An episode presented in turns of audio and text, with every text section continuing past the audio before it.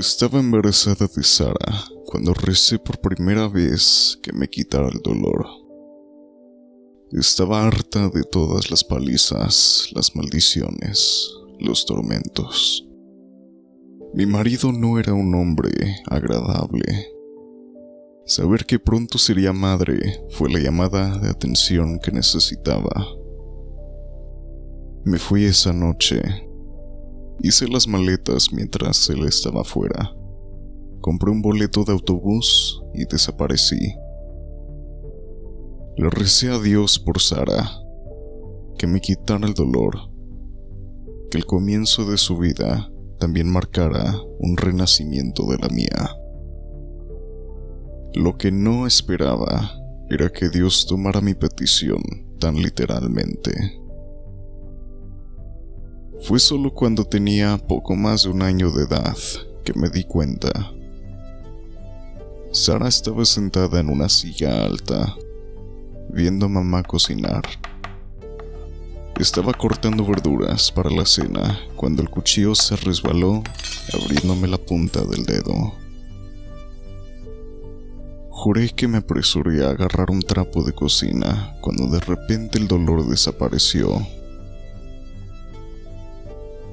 me miré fijamente el dedo mientras la herida se sellaba, dejando una cicatriz blanca y perfecta.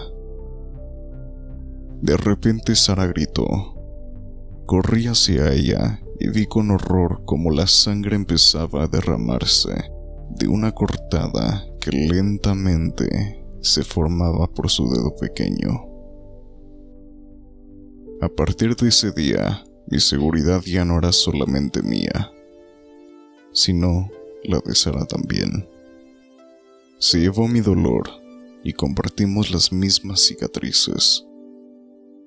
Una en la punta del dedo, otra en la rodilla, otra en la parte inferior de la barbilla y otra en el lado del pie izquierdo. Todas mis cicatrices ahora eran de ella excepto una en particular. Me llamaron de su guardería hace casi un año. Sara se había lesionado en el patio de recreo y la habían llevado a la sala de emergencias. No debía preocuparme, me dijeron. Era un corte simple, pero probablemente necesitaría algunos puntos de sutura. Esa cicatriz era su favorita en forma de una pequeña estrella en su antebrazo. Era la única cicatriz que no compartíamos. Nuestras vidas no eran perfectas, pero éramos felices.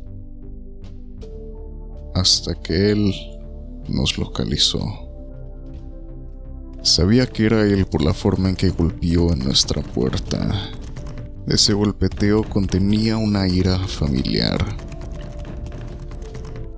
Mandé Sara a su habitación y le dije que cerrara la puerta con seguro.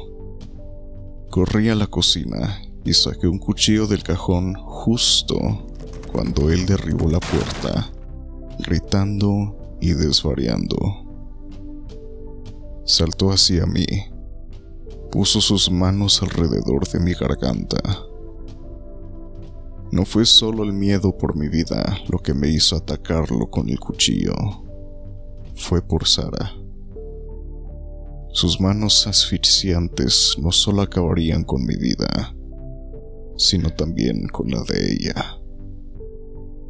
Enterré el cuchillo hasta la empuñadura en su pecho. Ya casi no hubo sangre, y sin hacer ruido, se cayó al suelo. Me arrodillé, temblando, buscando un pulso en su brazo no había ninguno. Fue entonces cuando noté una pequeña cicatriz en su antebrazo. Tenía la forma de una estrella.